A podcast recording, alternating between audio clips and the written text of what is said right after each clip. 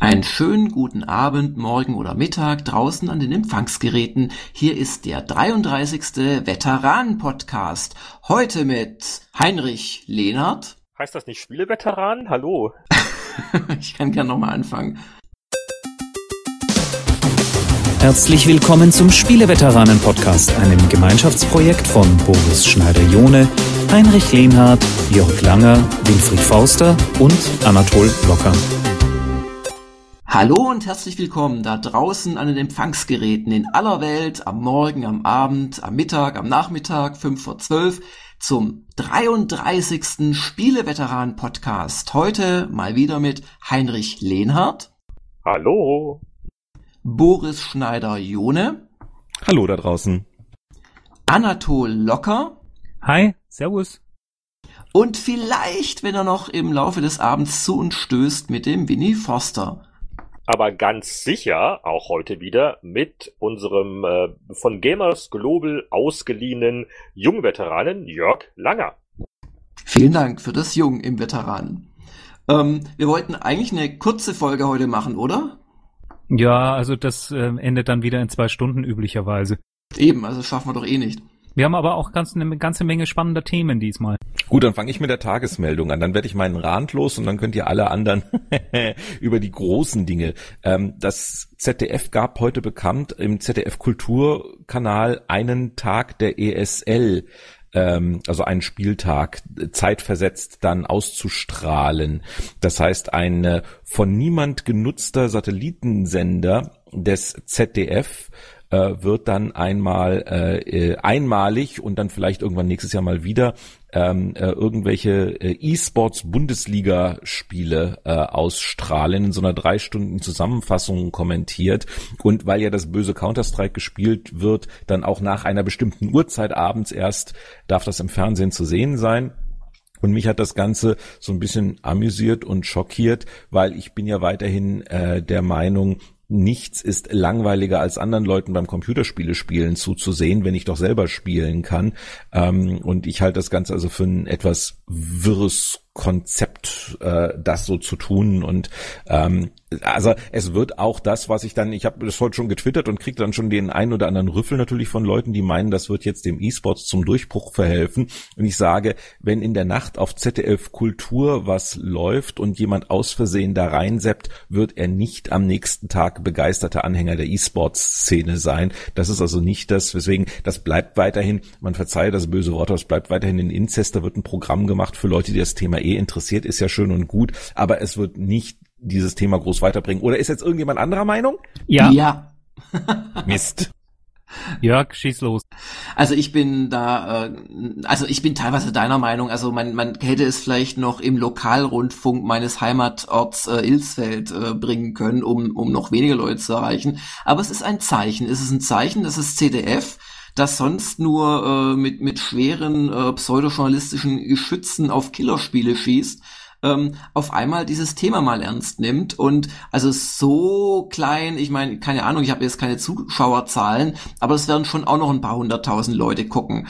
Und vor allem werden das vielleicht auch mal Leute gucken, die dadurch gar nicht missioniert werden müssen, sondern einfach äh, Spielefans, für die das dann echt mal eine Erfahrung ist, juhu, mein Hobby hat's ins ZDF auf den hinterletzten Kanal geschafft. Also das sehe ich schon mal durchaus positiv.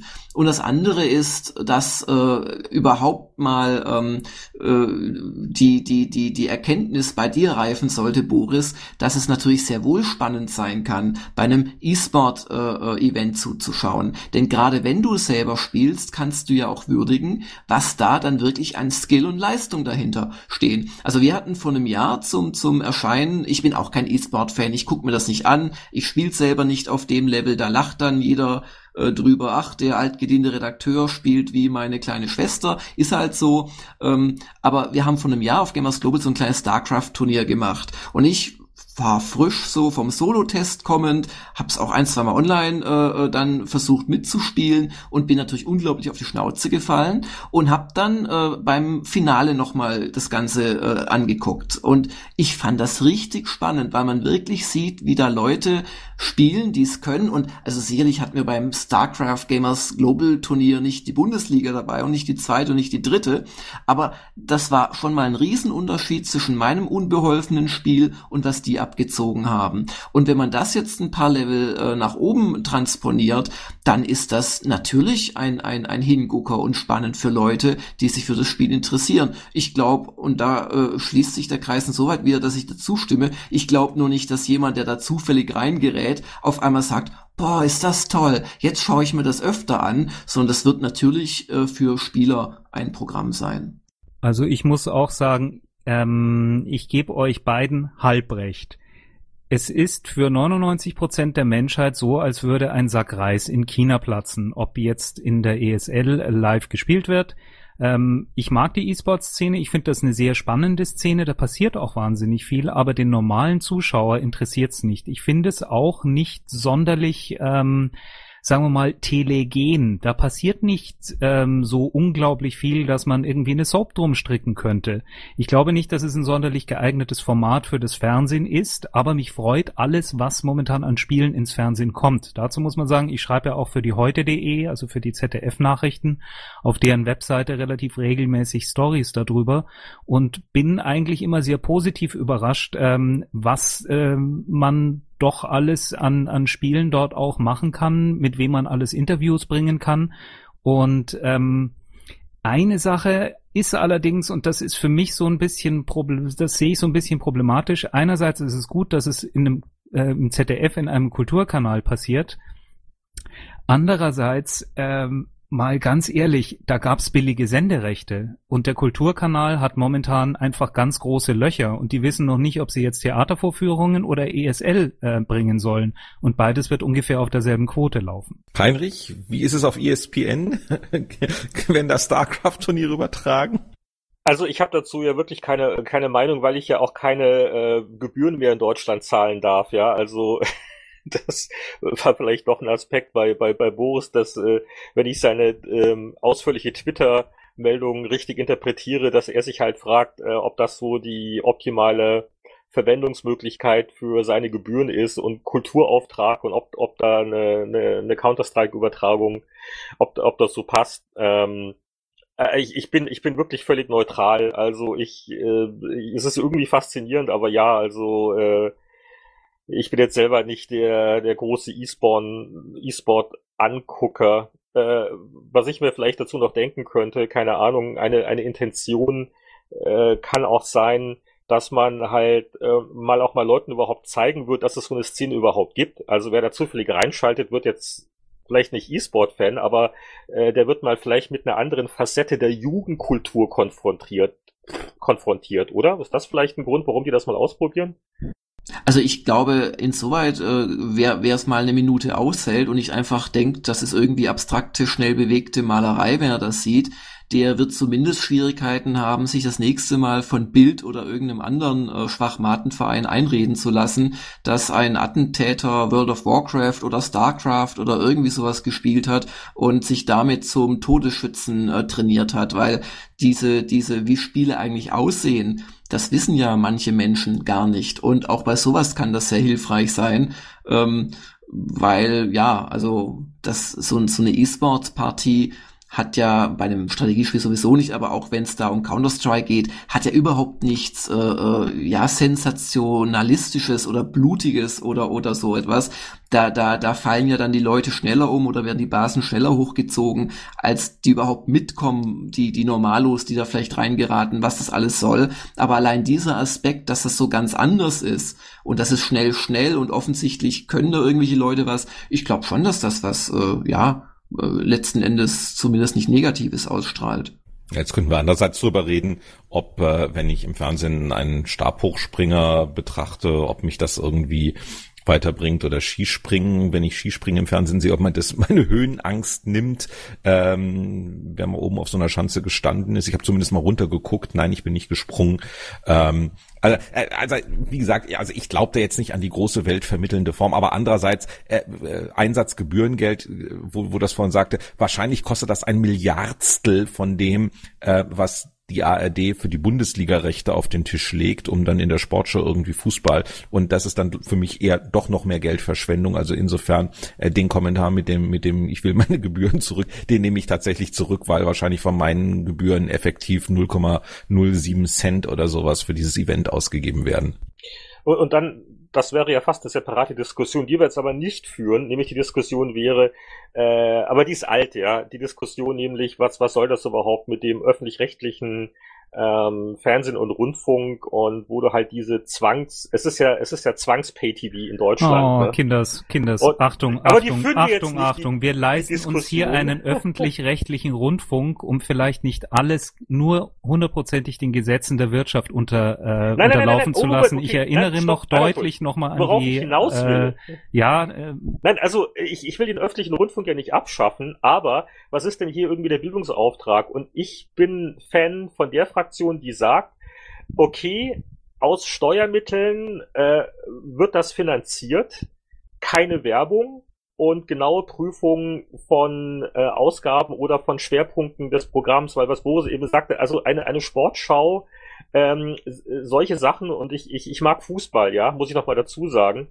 ähm, auch wenn mein Verein jetzt in der zweiten Liga spielt. Aber äh, Fußball hatte eigentlich nichts verloren. Da gibt's genug Private, die sich da überbieten und machen überhaupt. Also Werbung raus, dann konsequent komplett aus ähm, Steuermitteln, wie auch immer, finanzieren und äh, entsprechenden Niveau und so weiter und so fort. Aber es ist wahrscheinlich leichter gesagt als getan. Ja, und ein Infotainment-Programm, das und einfach ganz mal schnell das Thema umzuringen, zum Beispiel über die QuakeCon berichten würde. Das war, das war jetzt eine Überleitung, oder? Ja, das war die schnellste, blödeste Überleitung, die mir eingefallen ist, weil ich glaube, bevor sich jetzt Anatol und du zerreiben an dem Thema, das dann vielleicht doch nicht jeden Podcast-Hörer interessiert, ähm, ja, ich habe nur mitgekriegt, dass irgendwie Rage auf einer Xbox 360 Festplatte 22 Gigabyte brauchen soll oder irgendwie sowas. Was war denn noch so auf QuakeCon? Naja, also vor allem war da mal wieder John Carmack mit seiner 98-minütigen oder 88-minütigen äh, Monologisierung seines Schaffens und man merkt so richtig, dass der eigentlich nicht so oft unter die Leute kommt, aber wenn man ihn dann mal ans Mikro lässt, das wurde auch noch ausgetauscht mittendrin aus irgendwelchen Gründen, ähm, dann, äh, dann redet er halt irgendwie ohne Punkt und Komma und erzählt doch sehr spannende Geschichten, die oft auch sehr technisch sind. Und bei Rage hat er in der Tat gesagt, es geht irgendwie um eine Vollinstallation äh, von, von, von, ja, 22 Gigabyte. Und irgendwie, sie würden noch mit Sony verhandeln, wie viel Platz sie auf äh, der PS3 bekommen, das sei noch nicht sicher. Und er würde sich in einer fernen Zukunft einmal wünschen, in einer besseren Welt, dass er ähm, auf ähm, der PS3 die Blu-ray wirklich ausnutzen dürfte, was man damit alles Tolles machen könnte. Und dann fällt ihm aber gleich wieder ein, naja, aber die, die, die Suchzeiten, bis man einen Inhalt auf der Blu-ray gefunden hat, die sind dann wiederum langsamer und so kommt er vom Hundertsten ins Tausendste und äh, hat aber dann wirklich spannende Sachen erzählt. Das, das große Thema war Rage, dass sie da im Prinzip seit, ich glaube, sechs Jahren dran rumwursteln und auch jetzt mittlerweile Dinge ganz anders machen würden, als sie es eben machen, dass sie wohl tatsächlich ein technisches Problem haben mit dem Nachladen all dieser äh, hyper, super, duper Texturklötze, die sie da äh, in, in, in den Speicher ziehen müssen. Und was ich persönlich sehr interessant fand bei diesem Vortrag, war die, äh, ja, die Betrachtung des PCs ähm, wo er meinte, an sich sind die Maschinen zehn, was weiß ich, wie oft viel mal ähm, schneller und leistungskräftiger als die Konsolen, aber auf einer Konsole wie der Xbox kann er eben einfach sagen, nimm diese Textur, äh, schmeiß sie an diese Stelle des Speichers und gut ist es. Und äh, ich glaube, auf dem PC hat es damit äh, verglichen, äh, on the PC there are 20 layers of crap. Also 20 äh, äh, Ebenen äh, der Sinnlosigkeit, übersetzen wir es mal leicht äh, beschönigend, bis er eben das, was er auf irgendeiner Stelle des Bildschirms anzeigen möchte, wirklich dorthin bekommt, was eben an diesen ganzen Treibern liegt, an diesen ganzen Betriebssystem äh, äh, zwischen Dingern, die zwischen ihm quasi, dem Programmierer und letzten Endes dem Auge des Betrachters liegt. Und also das fand ich hochspannend. Ansonsten äh, fehlte so ziemlich alles, was man, was man sich erhofft hätte. Es gab nichts Neues zu Skyrim zu sehen, sondern nur die fantastische Präsentation, die man seit der E3 immer wieder gesehen hat, auch auf YouTube, ein weiteres Mal. Ähm, es wurde nichts zu einem neuen Doom gesagt. Und insoweit war es bis auf die ganzen E-Sports-Events, die es natürlich auch wiederum gab, äh, ja aus meiner Sicht oder aus unserer Sicht bei Gamers Global eine leider eher müde Veranstaltung. Schon wieder dieser E-Sport, den kriegen wir aber nicht, nicht raus. Ähm, weniger müde waren ein paar neue Details, die äh, Blizzard zu Diablo 3 erzählt hat, wenn das jetzt nicht schon zu früh ist, da überzuleiten. Aber ich glaube, das war eigentlich das große Erregungsthema in den letzten Wochen äh, im Gegensatz zu QuakeCon. Und da war ja eine ganze Menge Zeug dabei. Also äh, abgesehen davon, dass die Hoffnungen auf, auf ein Erscheinen in diesem Jahr etwas gedämpft wurden, weil es immer noch keinen Beta-Starttermin gibt, hat äh, Blizzard zum einen bestätigt, äh, dass man ähm, quasi als Form des Kopierschutzes es erfordern wird, dass Diablo 3 Spieler immer eine Internetverbindung haben, auch wenn sie Solo spielen. Und ähm, was mich äh, am meisten überrascht hat, war die Ankündigung, dass auf bestimmten Servern zumindest es äh, Echtgeldtransaktionen geben darf zwischen Spielern. Also Diablo 3 Spieler können sich gegenseitig Items verkaufen äh, gegen also so eine Art Auktionshaussystem äh, quasi und äh, da wird Blizzard insofern äh, eine Rolle spielen, als dass das halt offiziell sein wird. Das heißt, die ganze technische Infrastruktur und, und Sicherheit wird von Blizzard eingerichtet und dafür wird halt Blizzard in eBay-Manier einen, glaube ich, noch nicht näher genannten ähm, Anteil vom Transaktionswert einbehalten. Das ist irgendwie ganz faszinierend. Also zahlen jetzt die ganzen chinesischen Goldfarmer quasi eine Form von Steuer an Blizzard. Sehe ich das richtig? Ja, und das ist, das ist das, was irgendwie clever ist, weil ähm, äh, ein Blizzard-Sprecher hat auch sinngemäß gesagt, äh, dass man eh nicht ankommt gegen die I Item-Handelsgeschichten. Und ich meine gerade gerade Diablo ähm, war da ja schon immer berühmt berüchtigt. Und das das hat jetzt sowas von okay wir kommen eh nicht gegen die äh, gegen den Rest der Welt an. Also also tun wir es quasi äh, legalisieren und äh, verreichern uns halt nebenbei noch ein bisschen dran. Was wie gesagt ich, ich durchaus äh, nachvollziehen kann. Das, das ist gar, gar nicht negativ gemeint und ist eigentlich relativ clever. Ähm, und auch als Service-Gedanke interessant, weil diese ganzen Grenzen zwischen, was ist ein Anführungszeichen gutes Spiel, wo man einmal zahlt und alles ist fair und nichts ist käuflich. Auf der einen Seite und auf der anderen Seite die, ah, Free-to-Play und da kann man ja Items kaufen und das ist ja in den Augen von einigen Leuten immer noch so ein bisschen anrüchig. Die Grenzen sind damit völlig weg. Ja, insbesondere frage ich mich halt auch, wenn das so gemacht wird, äh, so gegenüber einem Diablo 1, wo man als Einzelspieler halt sich mal hinsetzen und das dann auch spielen konnte. Also es war ja im Prinzip ein Einzelspielerspiel und das ist ja jetzt dann inzwischen Lichtjahre von entfernt. Also wenn solche Konzepte wie äh, Online-Zwang und Items verkaufen und so weiter tief in das Programm integriert sind, frage ich mich, was wird denn da die klassische Singleplayer-Experience überhaupt noch sein? Äh, oder gehen die davon ganz weg und es ist im Prinzip eigentlich nur ein verkapptes, ein reines verkapptes Multiplayer-Spiel jetzt geworden, nur dass die Spielelemente eben nicht mehr in, in, in, in ein, ein Player gegen Player Combat sind, sondern dann eher mehr so ein Player gegen Player Trading draußen. Ich, ich, ich finde das echt faszinierend. Ich glaube, das könnte wie, wie so, so ein Metagame werden. Äh, World of Warcraft-Spieler kennen ja vielleicht auch die ähm, Sogwirkung Wirkung des Auktionshauses. In World of Warcraft ist es ja noch sehr harmlos, weil man da ja nur Sachen reinstellen kann, äh, für die man dann Spielwährungsgold kriegt, also nicht Echtgeld.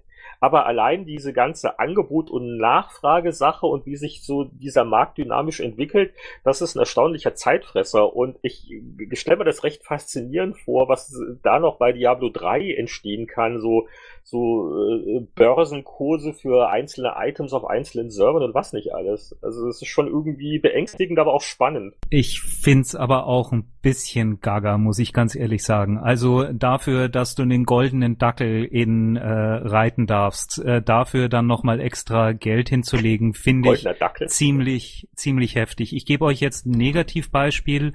Viele Leute werden wieder sagen, ah, der locker mit seinem iPad und dem Zeug, aber Kollege von mir, der liebe Markus, Markus hat mich aufgemacht auf ein äh, kleines ähm, Spiel namens Tiny Towers. Kennt ihr vielleicht? ist ja, ja. Äh, so ein schönes, schönes, nettes, äh, an sich Free-to-Play und da gibt's auch ab und an mal eine Möglichkeit für 79 Cent irgendwelche kleinen Geschichten sich einzukaufen, um also die klassischen Spielebeschleuniger, die man ja auch relativ häufig bei den Free-to-Plays hat. Jetzt habe ich mir noch ein anderes Spiel angeschaut und dieses gute Stück heißt Tiny Zoo. Und dieses Tiny Zoo Spiel ähm, ist ganz deutlich auf Kinder gerichtet. Und zwar auf kleine Kinder, ist eine hochkuschelige Grafik.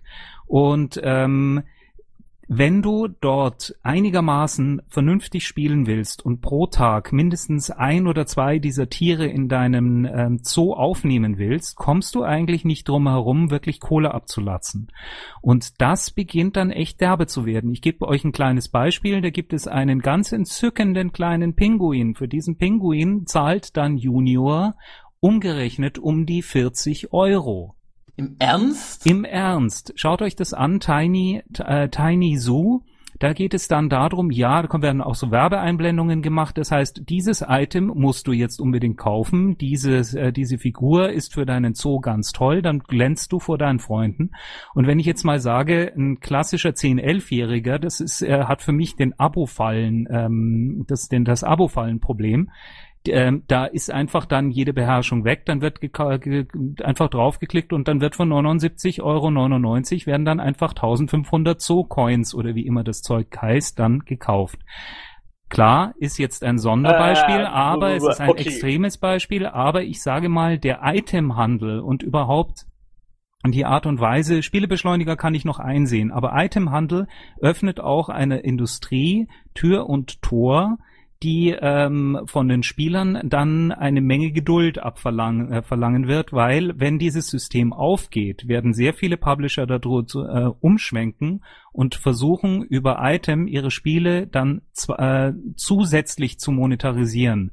Das ist, kannst du jetzt gut oder negativ sehen, aber ich muss ehrlich sagen, ich habe da, mm, also bin, sehe das Feld mit äußerst gemischten Gefühlen. Okay, also erstmal Äpfel mit Birnen. Was du gerade beschrieben hast, das ist äh, interessant, aber das hat jetzt mit dem, was Diablo 3 macht, nicht wahnsinnig viel zu tun.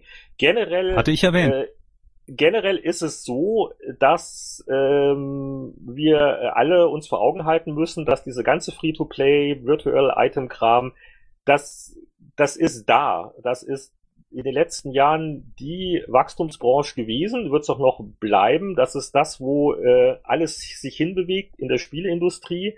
Guckt euch mal nur an, äh, wie viele namhafte alte Spieleentwickler-Veteranen bei äh, Social Games und Free-to-Play-Spielefirmen gelandet sind. Also das ist, da werden die Arbeitsplätze geschaffen, die im Core-Game-Bereich verloren gegangen sind. Nichts dagegen zu sagen. Und äh, man muss aber jetzt auch eins sagen, guck mal, das ist jetzt äh, mit den Negativbeispielen. Das ist ähnlich wie damals mit ähm, Atari VCS und da gab's halt dann äh, Custers Revenge, dieses Porno-Vergewaltigungsspiel und äh, da äh, konnte man dann auch leicht sagen, ah ja, diese ganzen Videospiele, das ist ja alles so ein Schrott wie, wie das da. Genauso gut gibt's natürlich im Free-to-Play-Bereich Spiele, die ähm, einfach schlecht sind, im Sinne von, was du eben gesagt hast, die halt sehr gängelnd sind, wo du halt sehr schnell an einen Punkt kommst, wo du als Spieler ohne Nachzahlen nichts machen kannst. Und da ist es äh, jedem natürlich äh, freigestellt, ob er dann äh, solche Sachen überhaupt spielt oder nicht spielt. Oder das, das wird eigentlich ja, auch. Ja, aber Heinrich, wo liegt der eigentliche Gegenwert? Im goldenen Dackel für 79 Euro.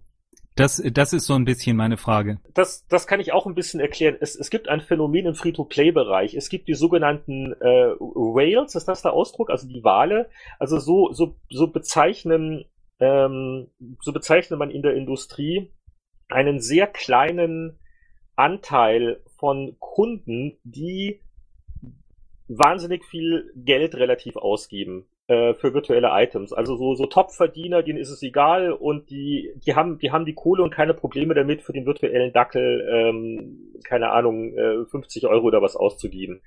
Und äh, deswegen wird man immer mehr sehen, solche Anführungszeichen irren Angebote, die sich an eine sehr kleine Gruppe richten, die aber für einen kleinen Spieleanbieter wiederum ähm, sehr wichtig sein kann.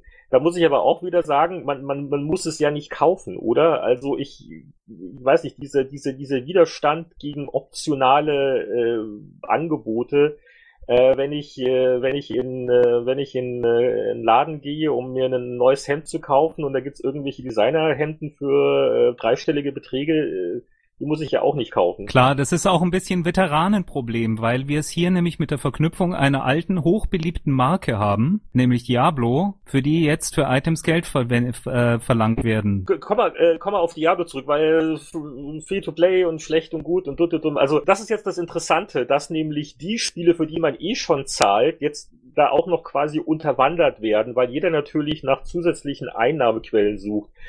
Und das ist jetzt, wie gesagt, also World of Warcraft, als sie damals angefangen haben, ähm, auch noch ähm, zusätzlich Reittiere zu verkaufen. Da könnte man als Kunde sich halt auch sagen, Moment mal, ich habe nicht nur die Software bezahlt, ich zahle jeden Monat noch eine, eine Monatsgebühr und jetzt gibt's noch eine Möglichkeit, mehr Geld auszugeben. Aber es geht ja noch weiter. Es, es gibt ja die ganzen DLCs. Also wenn ich Shogun 2, das ich ja bekanntlich ganz gern mag, äh, vollständig haben will, dann muss ich den Ichu, Iku oder wie auch immer Clan mit dazu kaufen. Jetzt seit ein paar Tagen gibt's so ein Elite-Upgrade, wo jeder Clan eine richtig einzigartige Einheit hat.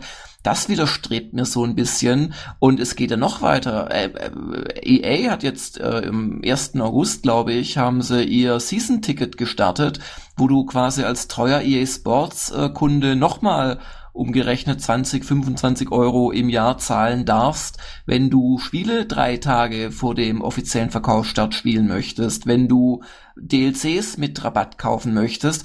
Also es ist wirklich so, dass, dass das Vollpreisspiel quasi jetzt die Elemente des Free-to-Plays übernimmt, aber ein Vollpreisspiel bleibt bei alledem, so dass man irgendwann mal das Doppelte vielleicht dafür zahlt, äh, als dass man es äh, früher hätte bezahlen müssen.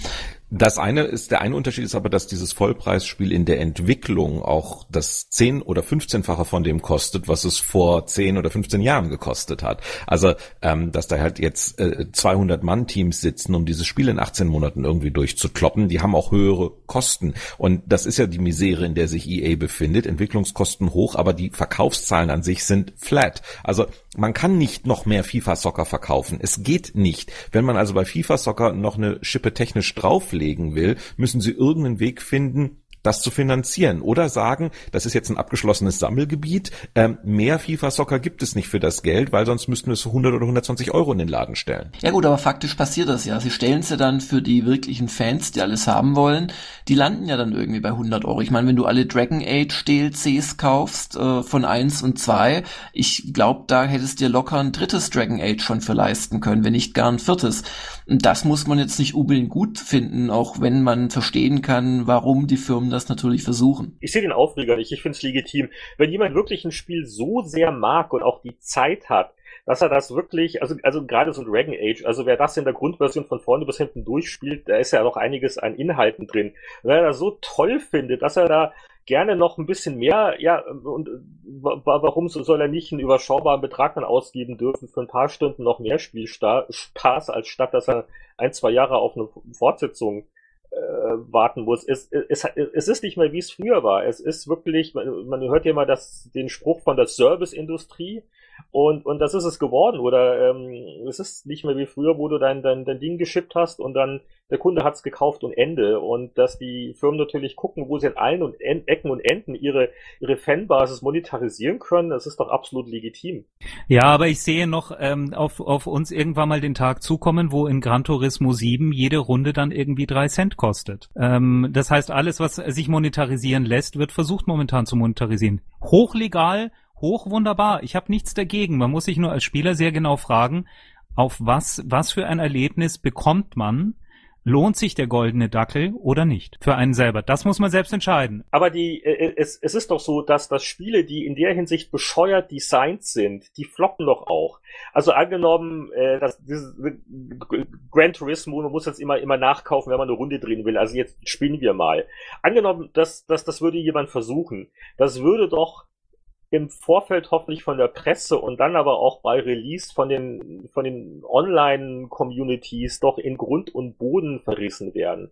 Und die Spielefirmen, die sind ja auch nicht doof. Das ist ja die, die Kunst bei Free-to-Play, dass du irgendwo diesen schmalen Grat gehen musst, dass du also die, auch die Leute, die nie Geld ausgeben, irgendwie bei der Stange hältst, und äh, glücklich machst und zugleich halt noch Anreize gibst, dass die Leute halt was nachkaufen können. Das ist wirklich eine Kunstform.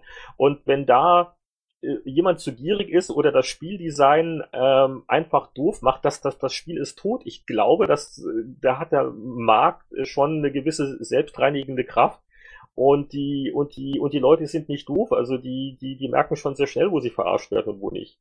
Du hast gerade äh, gesagt, äh, hin zur Serviceindustrie. Und ich glaube, das ist, das ist so die wahre, düstere Zukunft, die uns drohen kann, weil ich sehe in solchen Versuchen von Sony mit, mit, mit äh, PlayStation Network Plus, äh, durchaus auch Xbox Live Gold, aber jetzt auch gerade so ein Season-Ticket von EA, da sehe ich im Prinzip nur den Versuch drin, die großen Kabelnetzwerke, also aus USA nachzumachen, wo ja äh, ein unglaubliches Angebot an Programmen ist, aber letzten Endes kaufst du dir so verschiedene Pakete und je nachdem, was drin ist, das siehst du dann eben. Sprich, dass die Hersteller sagen werden, das können sicherlich nur die Großen machen, ähm, schaut, hör, schaut her, wir sind Electronic Arts, wir haben im Jahr zwölf AAA-Titel und du zahlst uns im Premium-Abo 139 Euro und dann darfst du die so lange spielen und alle wie du möchtest. DLCs kosten extra und wenn du aber unseren Service verlässt, dann hast du diese Spiele gespielt in der Vergangenheit, du hast nichts mehr davon übrig. Das ist so dass das, das Mordor der, des Computerspielevertriebs, das ich so auf uns zukommen sehe, weil es hat halt für die Hersteller, für die Großen, die ein Portfolio haben, das es dann auch spannend macht für viele Menschen, hat es halt nur Vorteile. Sie verkaufen nichts mehr, schalten den Handel aus. Sie halten die Leute bei sich, ähnlich wie ja Steam. Das hasst ja zum Beispiel EA an Steam, äh, dass die ihnen ihre Kunden quasi wegnehmen System in die eigene Community bringen. Dort wird gechattet, dort wird Friendslist gemacht. Man, man baut sich, glaube ich, in den Planungsstuben der Hersteller jetzt schon so das Gedankengerüst zusammen, dass man sich quasi so wirklich die, die Leute in Abos zieht, in Services zieht, in Season-Tickets, Jahrestickets. Und das finde ich, ist eine echte Gefahr. Und um da vielleicht dann den Bogen zurückzufinden zu dem Diablo, weil ihr regt euch die ganze Zeit über das Minderschlimme äh, auf, was über Diablo bekannt geworden ist. Das wirklich Schlimme ist doch, dass das jetzt ein Always-On-System äh, ist, das es verwendet. Du musst online sein, Heinrich hat es ja eingangs schon gesagt, du musst online sein, um es zu spielen. Viel Spaß an alle, die im Urlaub gerade sind, im Zug sitzen mit der UMTS-Verbindung, wo der Router spinnt, wie bei mir, auch gut zu hören, die letzten zwei Folgen von äh, Spieleveteranen-Podcast die äh, einen Umzug gerade hinter sich haben, die bei den Eltern am Wochenende sind im Krankenhaus, all die werden sich ganz stark über Blizzard freuen, weil sie werden Diablo 3 unter Umständen nicht spielen können. Da Und würde ich aber jetzt einwerfen, diese Leute sollen sich bei den Raubkopierern bedanken. Also ich habe relativ viel Verständnis für diese Art von Kopierschutz, dass man eine Internetverbindung und ein Konto erfordert, weil äh, wir wissen ja alle, was in der PC-Industrie passiert ist die letzten 10, 20 Jahre, oder? Entschuldigung, sage ich dann nochmal, wobei mein, meine Empörung jetzt schon etwas abgeflacht ist in den fünf Sekunden, die ich warten musste. Also Entschuldigung äh, ich habe nichts gegen ein, ich schalte mich frei, wie es bei StarCraft 2 war. Aber ich möchte doch bitte ein Computerspiel spielen können, ohne dass ich einen Festnetz-DSL-Anschluss habe. Und das bedeutet das faktisch. Und Blizzard ist ja noch nicht mal ehrlich genug zu sagen, das hast du gesagt vorhin, aber das hat nicht Blizzard gesagt. Äh, dass es ein Kopierschutz ist. Nein, sie reden in, im billigsten aller Marketing-Slangs, reden sie so Blödsinn daher wie, ja, wir wollen, dass alle eine gemeinsame Erfahrung haben. Also sie geben es noch nicht mal zu, dass es ein Kopierschutz sein soll, sondern sie äh, schwadronieren darüber, dass es ein, ein irgendwie ein Spieldesign-Grund haben könnte, dass sie alle dazu zwingen, Festnetz-DSL zu haben. Äh, ganz ehrlich, so ein Item-Store mit Real-World-Transactions und so weiter, in dem Augenblick, wo sie das Spiel auch nur eine Sekunde offline zulassen würden, kann ich dir sieben Methoden nennen, wie ich das so hacken kann, dass ich mir Items erschaffe, oh. die es nicht gibt und so weiter. Red also weiter, weiter. wenn Sie mit echtem Geld hantieren wollen, wie Sie angekündigt haben, haben Sie keine andere Chance als doch, Always On. Doch, doch, keine doch, Chance. Doch. doch, weil du auch sofort geliefert haben willst. Nein, sie können Leuten wie mir, die sich für Online-Spielen einen feuchten Kehricht bei den meisten Spielen interessieren. Ich bin ein Solospieler. Ich ich habe mit Freude Diablo 1 und 2 gespielt und 90 Prozent meiner Spielzeit habe ich solo darin verbracht. Die können solchen Neandertalern wie mir, die nicht bereit sind, Blizzard auf dem goldenen Weg zum Glück zu folgen, könnten sie einfach einen Solo-Modus geben, der eben kein Echtwelthandel hat, wo ich nicht mit meiner Figur mit anderen Spielern zusammenspielen darf. Einfach für solche verabscheuungswürdigen Gestalten wie mich sollten sie einen Solo-Modus machen und ich wäre zufrieden. Und wenn ich dann online spielen will, wunderbar. Torchlight. Ja, ja, kenne ich, aber ich will doch Diablo 3 spielen. Ja, ja, ich scherze auch nur. Ja, aber es ist, es ist ganz interessant. Ist Ubisoft nicht schon mal bereits mit dem Always On bei die Siedler fürchterlich auf die Nase gefallen? Ja, das sind der eine oder andere ist auf die Nase gefallen mit Always On. Um, um noch, noch einen Gedanken reinzuwerfen, weil, äh, ja, die, der, der Witz an dem ganzen System ist ja der, dass ich ja jetzt auch meinen, äh, mein Singleplayer-Charakter ist ja auch dann ein Multiplayer-Charakter, ne? Also es gibt ja diese Trennung nicht mehr. Und ähm, dadurch gibt's natürlich einen ganz spannenden Nervenkitzel. Weil wenn ich jetzt einfach so vor mich hinspiele, wenn mein Internet steht, und äh, es droppt dieses eine seltene Item, das ist ja sehr zufällig alles. Äh, und, Der goldene Dackel. Ui, richtig. Und dann, oh Mann, da kann ich ja richtig Geld dafür machen. Also, also harmloses Diablo-Solo spielen äh, hat quasi eingebaute Rubbellose, weil es könnte ja was Tolles droppen, was du dann im Auktionshaus einem anderen Spieler für echtes Geld verkaufen kannst. Ich bin auch mal gespannt, wie da so teilweise die ähm, Gesetzgeber, also ich will jetzt nicht sagen, Diablo ist Glücksspiel, aber es, es kommt so in ganz interessante Bereiche rein. Und ich bin vor allem auch mal gespannt, wie die Erfahrung sein für mich als Spieler, diesen, diesen Nervenkitzel zu haben. Und das ist, wie gesagt, ich meine, das ist gar nicht negativ. Ich bin, ich bin wirklich neugierig. Du hast noch einen anderen Nervenkitzel, nämlich weil, wenn dein Charakter tot ist, ist er tot. So nach dem Motto, weil du kannst nicht mal eben ein Backup machen, ein alt, auf ein altes Safe Game zurückgehen oder sowas bei der Nummer, weil wenn deinem Charakter was passiert, dann passiert ihm da was. Also die, die Mechanismen, die wir noch kennen aus unseren alten Tagen, wie man Spiele angeht, kannst du da auch völlig vergessen. Äh, ist das dann ernst? Also ist das nicht bloß ein, ein Profi-Modus? Man kann wirklich seinen Charakter verlieren und das war's? vom Design ist es so, wenn Sie das, wenn Sie die Nummer machen, wenn Sie Gegenstände, die einen echten physischen Dollar-Euro-Wert haben, bei dem Charakter haben, dann darf nur eine einzige Instanz dieses Charakters existieren, weil alles andere führt zu ganz fiesen Problemen die ganz viel Geld kosten werden. Das heißt, dein Charakter lebt dann grundsätzlich nur auf dem Server. Das heißt, du hast eine lokale gecachte Kopie auf deinem PC, mit dem du spielst. Der eigentliche Charakter, um den es geht, ist immer der auf dem Server. Das heißt, wenn dir in dem ja. Spiel was passiert und dem Servercharakter ist das passiert, hast du keine Chance, außer sie bauen da irgendwelche Mechanismen ein, was ich mir nicht vorstellen kann, wieder auf eine ursprüngliche oder frühere Version deines Servercharakters zu kommen. Also das war das schon bei Diablo 2 ähnlich. Da kannst du auch noch nicht verschiedene Spielstände haben, oder? Noch eine Frage. Muss man das eigentlich versteuern? Den Geld geldwerten Vorteil, den man da erringt. Ah. Und was ist mit Leuten, die für ihre Firma spielen? Das ist wie Miles and More. Wem gehören die Meilen? Wem gehört das, äh, wem gehört das Geld, das eingenommen wurde? Also, wenn irgendwelche Steuerberater oder Juristen oder ähnliche Sachen sich unter unseren Podcast-Zuhörern befinden, dann freuen wir uns über diesbezügliche unverbindliche Kommentare auf spieleveteran.de. Es ist ein spannendes Thema. Noch ein anderes Thema, der Podcast, wenn wir schneiden und so weiter, es wird wahrscheinlich am 12. August oder sowas dann online sein oder einen Tag oder zwei später. Und was ist am 12. August passiert? Ähm. Der Nintendo 3DS ist preiswerter geworden. Ist doch 12. August, oder? Exakt. Also, Nintendo, äh, die Firma, die das klassische Geschäftsmodell nochmal so richtig krachen lassen wollte bei einer Konsole, nämlich die Konsole kostet äh, Geld A, Spiele kosten Geld B, äh, online machen wir so rudimentär, ist damit dann doch tatsächlich derart auf die Schnauze gefallen, dass sie jetzt ganz verzweifelt äh, den Preis so sehr senken, wie er, glaube ich, von der Konsole prozentual gesehen noch nie gesenkt wurde. Vor allem nicht so schnell. Also das ist ja das Ja, Dramatische. die Geschwindigkeit. Das war jetzt Fünf- was, fünf ein halbes Monate. Jahr, fünf Ja. Monate und ein Drittel, so fast, ne? Fange ich gleich mit meiner Analyse an. Ich glaube nicht, dass das das Problem löst. Ich glaube nicht, dass der 3DS zu teuer ist. Ich glaube, die Spiele sind zu teuer. Ich glaube, dass in der mobilen Welt, das worüber wir schon öfters geredet haben, ähm, mit dem Siegeszug von Mobile Games und das muss noch nicht mal diese i-Plattform von Apple sein, sondern ganz allgemein über alle Plattformen hinweg und jeder Zehnjährige hat inzwischen ein Mobiltelefon, dass es dort nicht mehr vermittelbar ist, warum man ein Modul für 40 Euro kaufen soll.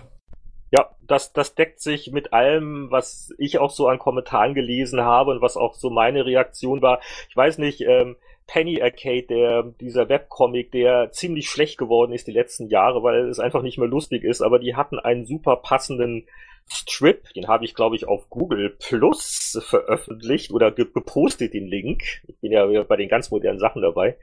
Ähm, also auch Penny Arcade hat es genau auf diesen, diesen Punkt gebracht. Es ist eher ein Softwarekostenproblem und nicht so sehr ein Hardwarekostenproblem und da kann äh, Nintendo noch so viel äh, schlechte Sachen über die Garagenentwickler reden und dass diese Smartphone-Spiele alle keinen Wert oder Substanz äh, haben.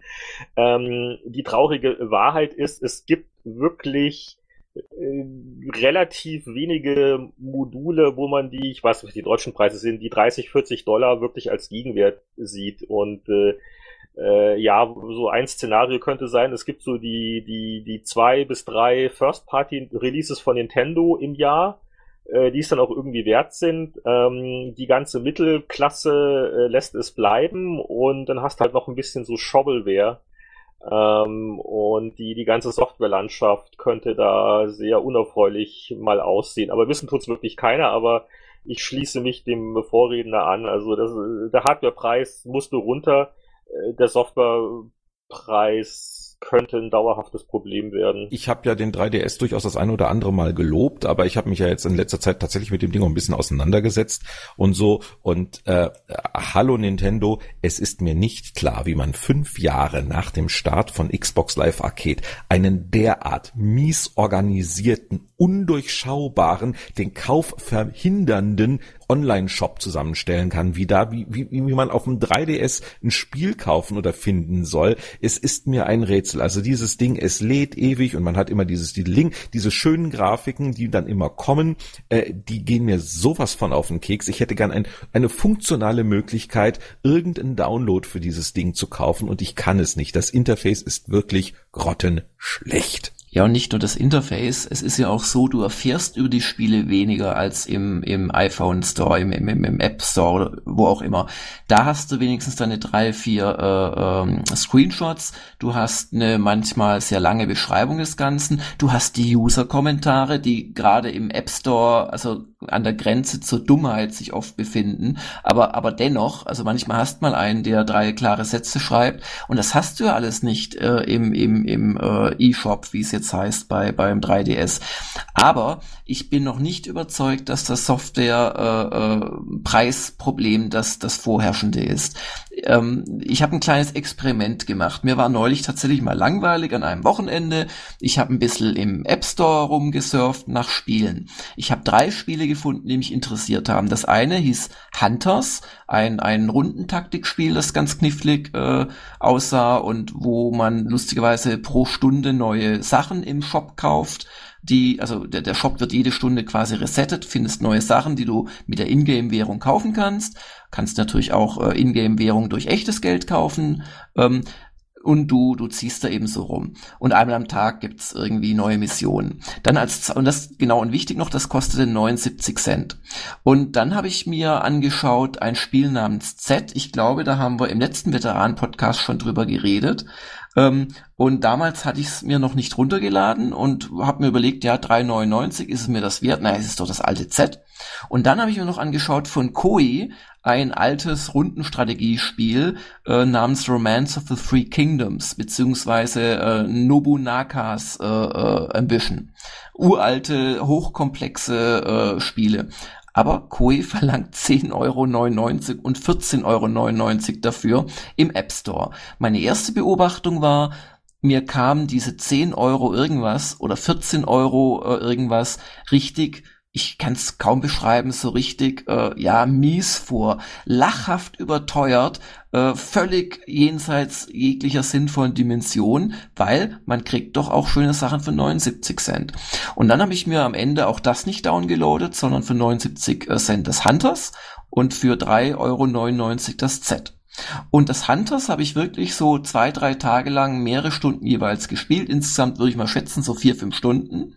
Und jetzt habe ich das Gefühl, naja, ich habe alles gesehen, es hat 79 Cent gekostet, ich ärgere mich nicht, aber so ein bisschen schon, weil ich habe mir mehr davon versprochen und jetzt sehe ich, das ist eigentlich alles Blödsinn und also für mich als Rundenstrategen ist das, ist das eine Mogelpackung und enttäuschend. Macht ein paar Stunden Spaß, dann wird's alt. Beim Z habe ich nach einer Mission aufgegeben, weil dieses ehemals schöne äh, Spielprinzip, zumindest auf dem iPhone, auf dem, auf dem iPad sieht zierlich anders aus. Ich habe aber kein iPad, auf dem iPhone einfach nicht gut funktioniert. Du kannst halt nicht bei so einem zeitdruckintensiven Spiel vernünftig steuern. Und am Ende habe ich mich tatsächlich gefragt, da hatte ich ja auch keine Lust mehr, wäre es nicht besser gewesen, tatsächlich die 11 Euro zu zahlen und ein Spiel zu bekommen, das eben Rundenstrategie ist, also dieses, dieses dieses Nobunagas Ambition oder Romance of the Three Kingdoms und da weißt du wenigstens, was du bekommst und und hast dann auch Spaß dran. Und ich weiß, ich mache hier einen Wahnsinnsmonolog, lass mich nur das noch sagen. Ich ich bin also ich, Jörg Langer, bin jederzeit bereit, 30 Euro für ein 3DS-Spiel auszugeben, dass es dann auch wert ist, wo ich nicht nach vier Stunden merke, äh, dass ich praktisch vier Stunden umsonst investiert habe. Aber und das ist für mich der eigentliche Grund für die Preissenkung. Nintendo hat es halt nicht geschafft, außer einem äh, 20 Jahre oder 12 Jahre alten Spiel, keine Ahnung, glaube von 98 ist es, ähm, mit, mit Zelda äh, äh, Ocarina of Time und eins, zwei andere, die auch noch gut sind. Sie haben es einfach nicht geschafft, vernünftige Spiele bislang rauszubringen. Und für vernünftige Spiele 30 Euro zahlen ist das eine, aber für irgendwelchen Quark, den es auf dem äh, normalen DS genauso gut geben könnte, äh, 30 Euro auszugeben, das macht halt keiner. Wobei der Tag, wo mir jemand sagt, er hat 80 Cent ausgegeben, vier Stunden gespielt, die haben ihm Spaß gemacht, danach nicht mehr und er bereut jetzt die 20 Cent pro Spielstunde ausgegeben zu haben. Das ist nein, der nein, Tag, nein, wo nein, ich mich nein, ernsthaft nein, nein. frage. Nein, nein, nein, nein, nein. Ich bereue nicht die 80 Cent geschenkt. Ich habe mich auch über die 4 Euro für Z nicht geärgert und das habe ich nur eine Stunde maximal gespielt. Nein, die Zeit die Zeit, die ich in ein Programm investiert habe, das mich mit seinen 79 Cent gelockt hat, das ärgert mich.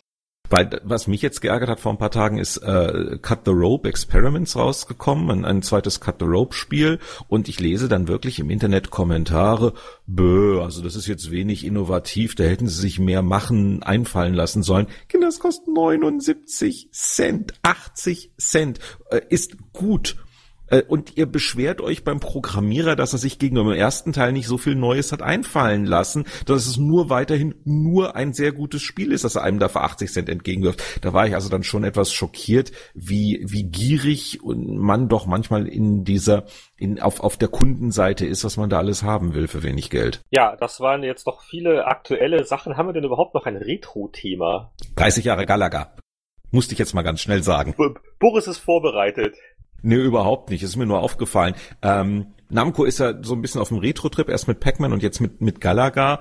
Ähm, Galaga also auf vielen Formaten. Ja, gibt's jetzt auch für iOS-Devices und ähm, äh, Galaga allerdings jetzt auch gerade mal wieder auf Xbox Live re-released, das Galaga Legions DX, was allerdings gegenüber dem Galaga Legions, dem ersten, eigentlich gar nicht mal so unterschiedlich ist. 3DS-Modul gibt's auch.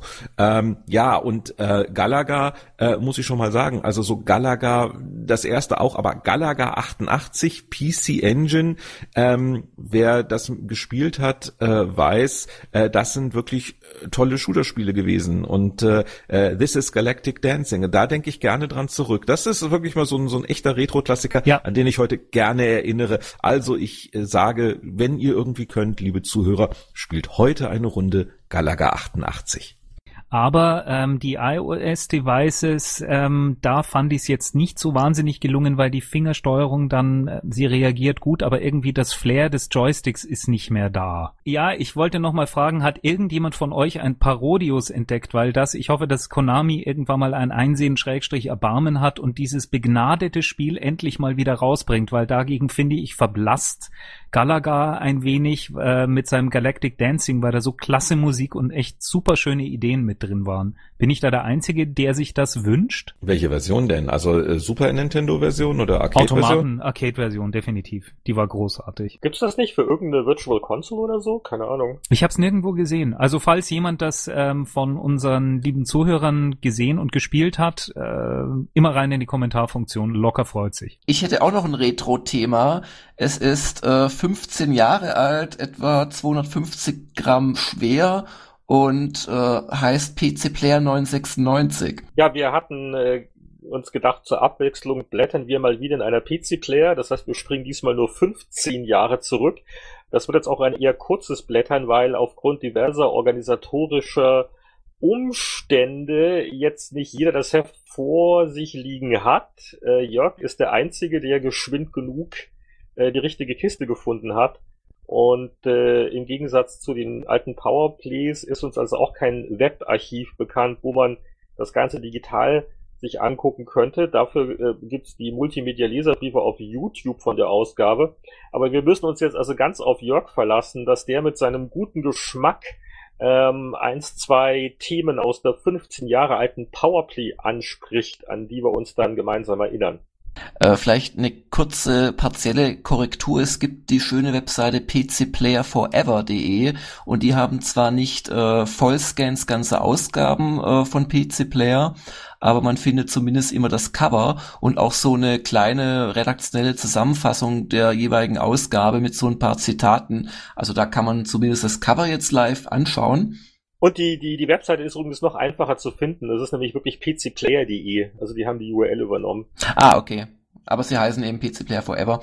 Ähm, und äh, es passt eigentlich ganz gut, wenn ich euch mal äh, nach Malen in Zahlenprinzip so das Cover schildern darf. Da ist nämlich ein ähm, Symbol das äh, aus einem Nagel zu bestehen scheint, äh, durch das ein Dreiviertelskreis gezogen wurde. Also es ist das Quake-Symbol. Ich war noch nie so gut im Bild beschreiben. Ähm, wir hatten es ja gerade vorhin von der QuakeCon und in dieser Ausgabe 996 haben wir ähm, tatsächlich die Quake Vollversion schon jetzt gespielt aber glaube ich nicht bewertet, sondern nur die Scherbe-Version äh, an alle Leser unter 50, die das vielleicht nicht mehr wissen. Ähm, früher hat It tatsächlich seine Spiele oder ihre Spiele in Shareware-Varianten erst rausgebracht. In der Regel gab es drei große Kapitel und kostenlos gab es das komplette erste, das konnte man spielen. So bin ich zum Beispiel zu Doom gekommen, so bin ich auch selbst zur PC Player gekommen, weil ich damit dann meinen Vorstellungstext geschrieben habe, dieser Shareware-Version von Doom. Ähm, also ein ganz interessantes System, das es heute ja überhaupt nicht mehr gibt. Heute muss man ja froh sein, wenn es mal eine Demo gibt. Wir haben doch vorhin lange über Download-Content und so weiter gesprochen. Das ist ja nicht so viel anders anders. Also du, du kriegst quasi ein, ein, ein Päckchen kostenlos, free to play, und dann kannst du Sachen nachkaufen. Das kommt mir jetzt sehr bekannt vor. Naja, aber da hast du das komplette Spiel bekommen und halt nur äh, ein Drittel quasi des, der Kampagne. Du hast, du hast quasi eine, eine, eine kostenlose Demo-Version gekriegt und dann durftest du den Rest des Spiels kaufen. Ja, aber Free-to-Play ist ja, ich muss mir spielrelevante Sachen kaufen und bei Doom gab's, glaube ich, also die Waffen zum Beispiel fast alle schon in dieser, ist ja auch egal. Also ja, ja, du hast, du hast teilweise tatsächlich recht. Und ähm, also das war so das große Highlight der Ausgabe. Und ähm, ich zitiere ansonsten mal die Covertexte von Afterlife, an das sich kein Mensch heute mehr erinnern kann, schwöre ich, bis Z. Das, ne? Da hatten wir es gerade auch schon. Weiß ich gar nicht, muss mal gucken. 25. Doch, Afterlife, das war ein, Afterlife, das war quasi SimCity im, in der Hölle, gepublished von LucasArts. War irgendwie, hat eine ganz witzige Idee. Ich glaube, das Spiel war dann doch nicht so doll. Aber das war mal vom Thema was anderes. Ja, du hast volle Punktzahl, also sowohl Himmel und Hölle ist richtig, als auch LucasArts. Äh, und es hat drei Sterne bekommen in dieser fantastischen Zeit der Sterne bei PC Player. Auf dem Cover ansonsten stand noch Test, 3D-Brillen und achtfach CD-ROMs. Ähm, 3D-Brillen im Test vor 15 Jahren. Und 15 Jahre später versuchen sie es wieder, ne? Also mit den 3D-Fernsehern, diese. Ja, es, es sind so Zyklen, also 3D-Brillen, 3D, Quake, QuakeCon. Eine Woche nach San Francisco haben wir damals unsere Leser geschickt. Heutzutage schaffen wir es zumindest bei Gamers Global nur ein paar Leser nach London mal zu schicken, aber immerhin. Time Commando im Test. So funktionieren Hex-Editoren. Woran kann man erkennen, dass damals noch für eine andere Zielgruppe geschrieben wurde als heute? Grafiksensation Power Goo und verspielt die ersten Direct 3D Spiele. Ach, 15 Jahre ist das hier, echt? Direct 3D? Geht ja, anscheinend. Los? Heute sind wir bei 11 Punkt. Boris, du musst das wissen. Heute fällt John Carmack auf, dass das alles ein großer Scheiß ist, 15 Jahre später. Aber sag mal, wegen, wegen Quake, war das nicht damals so ein Drama? Ähm, ähm, wir, ich glaube, äh, Player hat damals die Shareware-Version quasi getestet, aber als dann die die Vollversion kam, da war es dann schon indiziert irgendwie sowas. Das heißt, die Vollversion wurde nie getestet. Die Shareware-Version wurde ja indiziert nur da die Shareware-Version als Teil in der Vollversion drinnen war, konnte man die Vollversion nicht mehr besprechen. Also es war noch nicht mal Quake die Vollversion, so schnell waren die damals nicht mehr im Indizieren. Aber die Shareware-Version ist ja irgendwie acht Wochen vorher erschienen oder sowas. Und die konnte man dann in Ruhe indizieren und deswegen war dann die Vollversion für uns auch zu. Ah, jetzt verstehe ich. Du, du warst ja damals der, derjenige, der mit den ähm, mit den in Schweiß gebadeten Verlagsleitern das besprechen durftest, oder? Irgendjemand knittert, Jörg? Äh, Entschuldigung, ich, ich, ich knitterte, ja, Entschuldigung. Okay. Also, wie oft haben wir gesagt, nebenbei weder basteln noch Handarbeiten, wenn der Podcast aufgenommen wird? Entschuldigung, ich lese pflichtschuldigst gerade im Quake-Test nach, was Heinrich Lehner dazu geschrieben hat. Was? Ich habe Quake getestet? Er schrieb, du hast Co getestet, ja. Wo ein Wille ist, da ist auch ein Quake. Ein bisschen guten Willen und Einspielzeit sollte man auf jeden Fall investieren, denn auf den ersten Blick wird Quake etwas enttäuschend. Aber am Ende bist du dann ganz versöhnlich äh, geworden. Auch wenn das Genre spielerisch stagniert, sorgt das Programm für eine ganz neue Being There Qualität. Basierend auf dieser Grafik-Engine dürfte in den nächsten Jahren noch so manches starke 3D-Spiel entstehen. Und ganz ehrlich, Heinrich, du hast ja schon viel geschrieben in deinem Leben, aber selten hast du so recht gehabt, weil mit der mit der ITEC Engine, die ja dann weiterentwickelt wurde auch, ähm, entstanden wirklich also Dutzende äh, von anderen 3D-Action-Spielen. Ja, aber das, das, das war, glaube ich, jedem klar damals. Dass, also, also, also Quake war eine coole Technik-Demo in erster Linie. Weil äh, Quake war ja doch wirklich das erste so, so richtig voll 3D-Spiel. Ne? Ja, wo, wo man hoch, runter, schießen und gucken konnte, ja, und, genau. Und, und, und, und Polygone und halt keine, keine Sprites mehr. Also da war ja Doom irgendwie noch. Äh, ich glaube, dass das war so die, die vorherrschende Meinung. Und, und so jetzt rein vom Spieldesign oder von der Spielatmosphäre her war es okay, aber ähm, großartiger Soundtrack übrigens von Nine Inch Nails, also von Trent Reznor. Ja, ja, der war super. Auf der anderen Seite, der Herr Lange hat nur drei Sterne gegeben und ihm gefiel Duke Nukem 3D besser. Ähm, so von wegen Humorlosigkeit und Abwechslungsarmut, muss man ja auch mal sagen. Ich meine, meine Güte, das war vielleicht ganz gut, dass, dass du nicht selber zu QuakeCon geflogen bist. Ich glaube, der, ich glaube, der, die hätten glaub, noch auf mich gewartet, meinst du? Carmack hätte mit einem zusammengerollten 15 Jahre alten deutschen Magazin auf dich gewartet, um auf dich einzuschlagen. Äh, apropos, da fällt mir gerade ein, bei GameStar habe ich mal tatsächlich Post von ich glaube, dem Hollenset bekommen, also, oder Hollenchat, wie heißt denn der Todd? Ähm, ja, also. Ja, genau, der, der, der, der Business-Leader äh, da, der Carmack ist ja eher der verrückte, geniale Technikguru, weil wir mal irgendwann, bei, bei, bei der GameStar hatten wir irgendwas auf der CD, glaube ich, ein Video, das wir nicht haben durften. Und ähm, der wollte dann wirklich, dass wir das einstampfen und so, also hat direkt eine E-Mail geschrieben, kein Anwalt oder so. Das hat auch für etwas äh, Aufregung gesorgt. Aber wir haben ihm dann versichert, dass wir alle Exemplare, die wir noch hatten, äh, persönlich vernichtet haben. Zum Glück war das Heft nämlich schon ausgeliefert. Und damit war es auch gut.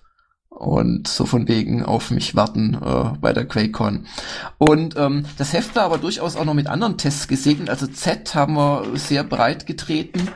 Ähm, aber äh, ich wollte doch jetzt, wenn ihr erlaubt, kurz zu den äh, 3D-Brillen da hinten, weil das, das interessiert mich gerade persönlich sehr, äh, blättern. Äh, eine Sekunde, ich blätter mal offline während, während Jörg blättert, können wir ja noch mal kurz in die Runde fragen, ob jemand was Tolles gespielt hat oder wir haben jetzt eh schon eine Stunde hier aufgenommen. Das können wir jetzt eher kurz machen. Galaga 90 wie Virtual Console und nein, Parodius gibt's nicht für die wie Virtual Console. Das gibt es in der MSX-Fassung in Japan. Ja, ich habe in der Wikipedia nachgeschaut. Dankeschön. Ich habe übrigens Jacked Alliance gespielt oder versucht zu spielen auf dem Nintendo 3DS. Geht überhaupt nicht, oder? Geht leider gar nicht oder sagen wir es so, ich glaube, ich würde es auch heute auf dem PC nicht spielen wollen, weil die Geschwindigkeit, in der ähm, die, die ähm, einzelnen Personen sich bewegen, dann doch schon ein bisschen 486er mäßig sind. Also das ist einfach nicht mehr die Zeit. Das, das Checked Alliance 2 war toll und ich freue mich jetzt auf das Neue, aber das ist einfach zu weit weg. Da äh, fängt die Verklärung an und der Realismus hört auf. Nee, man muss einfach sagen, also auf dem PC würde ich es noch spielen, allerdings auch nur, wenn einige andere Spiele nicht da wären, die ich heute lieber spielen würde, aber ähm, auf dem 3DS ist einfach eine einzige bodenlose Frechheit. Also äh, Boris hat ja gerade schon gesagt, oder war es Heinrich, äh, mit dem mit dem Shop, der so, der Boris, äh, der so schlecht ist. Und es ist aber nicht nur der Shop schlecht, wenn ein Spiel wie Jagged Alliance für den 3DS überhaupt erscheinen darf, dann läuft da was fundamental falsch. Das Spiel ist also kaum spielbar. Es hat eine winzig krümelige Grafik, eine Bedienung, wo du zwar mit einem Button in einen extra Screen kommst, zum Beispiel die Karte, aber nicht mit demselben Button oder überhaupt einem Button wieder raus, sondern du musst dann mit dem Stylus rechts oben auf ein kleines, kaum sichtbares X klicken und solche fundamentalen Versündigungen an jedem Spieldesign der letzten 30 Jahre und ich hätte hätte wirklich gerne mobil gespielt, aber es ist echt bodenlos schlecht. Also spart euch um Gottes Willen da draußen, äh, äh, spart euch den, den Kauf von doch immerhin fünf Euro äh, teurem Dreck für den 3DS, der 3DS, der da heißt äh, Check Alliance. Ich wollte noch ganz kurz, also schneid's wegen mir nachher raus, Anatol. Ähm, ich wollte noch ganz kurz, also auf, auf diese 3D, auf diese 3D-Brillen eingehen. Äh, während wir gerade ja schon am, am Herziehen waren über den 3DS, muss ich doch jetzt mal kurz alles zurücknehmen und den 3DS dafür loben, dass er eine funktionierende 3D-Darstellung ohne Brille schafft. Weil diese Brillen, die man hier sieht, kennt ihr das beim Augenarzt oder beim Optiker, wenn man solche Dinger, die einem die Nase zermanschen, weil sie so schwer sind mit diesen ganzen eingeschobenen optischen Gläsern. Und ist es so besser oder so? Es tut weh. So besser oder so? Es tut weh. Und diese Brillen sehen auf Anhieb danach aus, als ob sie jedem Optikeropfer noch Angst einjagen könnten. Das sind so klobige, schwere Gestelle. Du darfst eins nicht vergessen, da waren zwei Mini-Monitore drin in den ja, 3D-Brillen. Ja, ja. Das waren nicht optische Gläser oder nicht irgendwelche Shutterbrillen, sondern da waren wirklich zwei synchronisierte komplette Monitore drin. Da gab's auch noch diese unsäglichen Cyberhelme, die damals versucht wurde, äh, wurden uns anzudrehen und die ist auch nur in eine ganz gewisse kleine Zielgruppe mit hinein von, von Freaks und Selbstbastlern ähm, geschafft haben. Aber das waren einfach nur eine ganz andere Technologie. 3D ist heute schon einen Ticken weiter. Naja, auch wenn EA sagt, dass sie 3D eigentlich nicht als relevant ansehen, da haben sie ja kürzlich äh, doch eine gewisse Umkehr gemacht bei ihrem Conference Call. Vielleicht, wenn wir den Kreis spielen, äh, äh schließen wollen, dass wir doch zu dem Spielen der letzten paar Wochen zurückkehren. Fruit Ninja für Kinect. Ein Heidenspaß. Äh, man fuchtelt mit den Armen und versucht die durch die Luft fliegenden Früchte zu zerschneiden. Äh, zwei Spielermodus. Sehr, sehr, sehr, sehr empfehlenswert. Download auf Xbox Live Arcade. Ähm, Fruit Ninja. Also nicht vergleichbar mit den Fruit Ninja Versionen, die wir von anderen Plattformen, die wir hier nicht so oft nennen wollen, kennen. Ähm, muss man gemacht haben. Es gibt ja eine kostenlose Demo. Wenn man also ein Kinect hat, kann man Fruit Ninja in der kostenlosen Demo mal runterladen, ausprobieren. Brillant. Heidenspaß. Ich, ich würde mir da nur Sorgen machen, wie oft man versehentlich den Mitspieler trifft. Also ich, ich bin so einer von denen, ähm, die beim Minigolf dann auch immer ganz so weit ausgeholt haben und das sind also alle immer schon in Deckung gegangen. Oder ist das... Äh Lass es mich so ausdrücken, die Zuschauer rundherum wollen ja auch was zu lachen haben. Ja, nee, also man kann natürlich, wenn man in beengten Verhältnissen Kinect spielt, ähm, dann wird's eng. Also man äh, fuchtelt da schon ganz gut mit den Armen rum, wobei es äh, relativ klar aufgeteilt ist, das ist meine Hälfte, das ist deine Hälfte. Also man ist nicht versucht, dem anderen so ins Gesicht zu schlagen, sondern im, im eigenen Bereich zu bleiben. Früchte des Zorns ist der Untertitel, glaube ich. Also das, das habe ich jetzt letztens gespielt äh, und ähm, äh, irgendwie überkam es mich, ich musste noch mal Peggle spielen. Ähm, Peggle und äh, äh, ja, äh, das heißt, ich war jetzt nicht so ergiebig, was aktuelle Spiele angeht. Also Fruit Ninja vorab gespielt und Peggle als als uraltes Ding und das war's dann eigentlich auch, äh, was ich so gemacht habe in den letzten Tagen. Ich habe gar nichts Großes gespielt. Also ich äh, ich habe jetzt äh, endlich mal äh, Red Dead Redemption geholt. Das gibt's jetzt hier für wenig Geld. Aber äh, also alleine so die die Länge von Intro und Tutorials, das ist, ich weiß nicht, irgendwie, da muss ich mal länger Zeit am Stück und Muße haben. Ansonsten äh, spiele ich so die ganzen iPad-Sachen, die ich mir mal irgendwann im Sonderangebot für 99 Cent geholt habe. Also ich bin gerade so in, in, in der Sommerfrische, nur leichte äh, Spiele, Snacks, so Dungeon Hunter 2, die Kategorie oder was, äh, dieses Super Stick Golf und wie sie alle heißen. Also die 99 Cent Ecke ist bei mir gerade sehr populär. Also momentan kommt ja auch einfach nicht viel raus. Ähm, also ich kann euch heute auch nicht äh, langweilen mit meiner langen Liste. Ich habe ja schon drei äh, oder zwei äh, iPhone-Spiele erwähnt, ähm, wo ich richtig Spaß hatte. Und zwar so, so einen unschuldig primitiven, selbstvergessenen Spaß.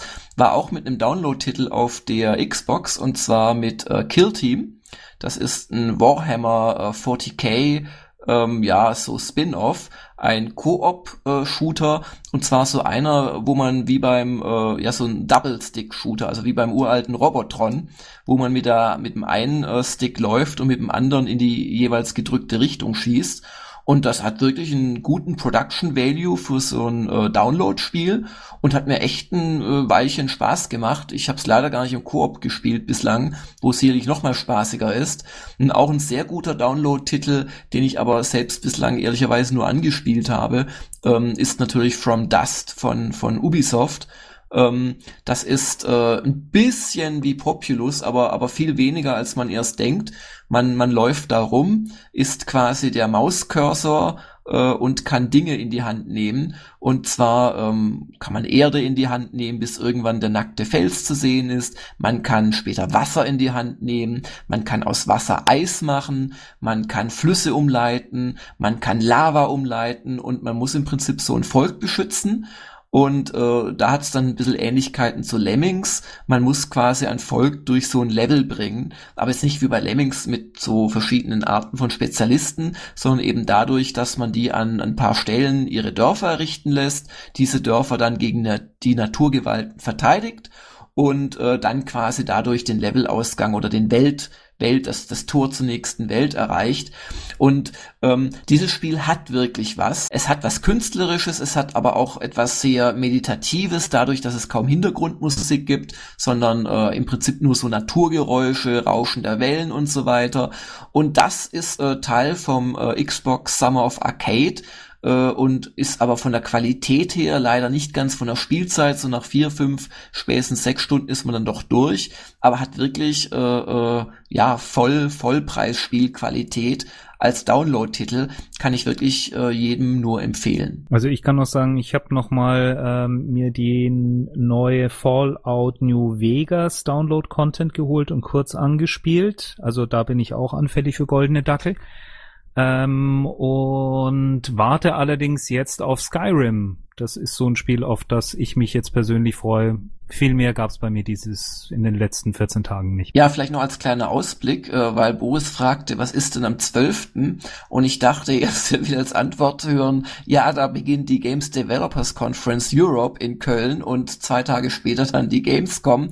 Die sollte man vielleicht nicht völlig vergessen. Es ist immerhin vermutlich wieder die äh, von den von den rein nackten Besucherzahlen her, wobei jeder jeden Tag äh, gezählt wird, den er kommt natürlich, wie auf allen Messen, die weltgrößte Computer Computerspiele-Messe. Und äh, also zumindest Gamers Global wird da sein mit, mit fast allen äh, Leutchen. Aber um das vielleicht noch zu sagen, also es gibt ja bei der Games Developers Conference dann auch die Vorträge und äh, ich weiß nicht, wer es vorhin von euch gesagt hat, aber von wegen die ganzen alten Spiele-Designer-Heroen satteln jetzt um äh, und gehen ins perfide Free-to-Play-Metier.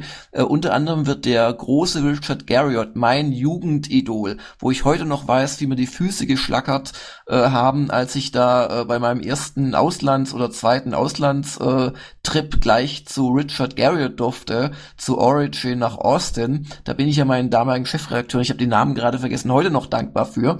Und ähm, und dieser Mensch äh, in seiner plakativen Art, wie er das halt immer formuliert, spricht jetzt von dem dritten, der, der dritten Ära der Computerspiele und damit meint er eben Free-to-Play. Er selbst macht ja irgendeine irgendeine Middleware-Firma, die da irgendwie was bereitstellt, um Communities, keine Ahnung, und, und Sachen zu aggregieren und bla und äh, der wird einen Vortrag halten und das, das ist genau das Spannungsfeld, wo wir am Anfang drüber geredet haben. Ich glaube dem keine Sekunde lang, dass ihm das, was er macht, Spaß macht oder annähernd so viel Spaß macht wie früher ein Ultima, aber der geht halt auch dorthin, wo er glaubt, dass das Geld der Zukunft ist. Vielleicht kriege ich ihn ja vor ein Mikrofon mal und kann ihn da ein paar Fragen stellen. Willkommen zum Spieleveteranen Podcast. Gut, also dieses Jahr keine Live-Aufnahme auf der Gamescom. Das äh, wunderschöne Experiment vom letzten Mal werden wir nicht wiederholen. Ähm, aber dann irgendwann kurz darauf werden wir uns sicherlich äh, wieder zusammenfinden und darüber reden, was denn die Gamescom uns noch so an News und nicht so News gebracht hat.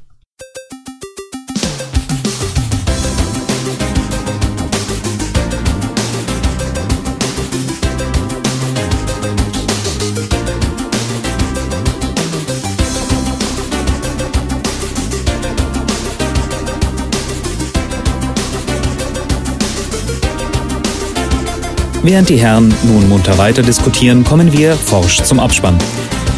Der Spieleveteranen-Podcast ist ein privater Podcast. Sie erreichen ihn unter www.spieleveteranen.de. Auf diesem Blog finden Sie Informationen, Links und können sich an Diskussionen beteiligen. Wir wünschen Ihnen viel Spaß. Bis zum nächsten Mal.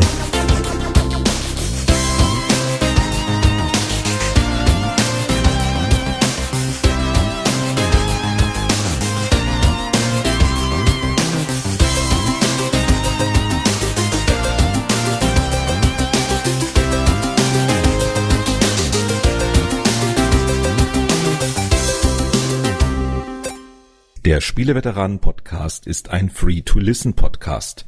Den Schlussgag schalten Sie frei durch Überweisung von 9,99 Euro auf das Konto 123456 bei der 0815 Bank in Bad Salzdetfurt. Auf Wiederhören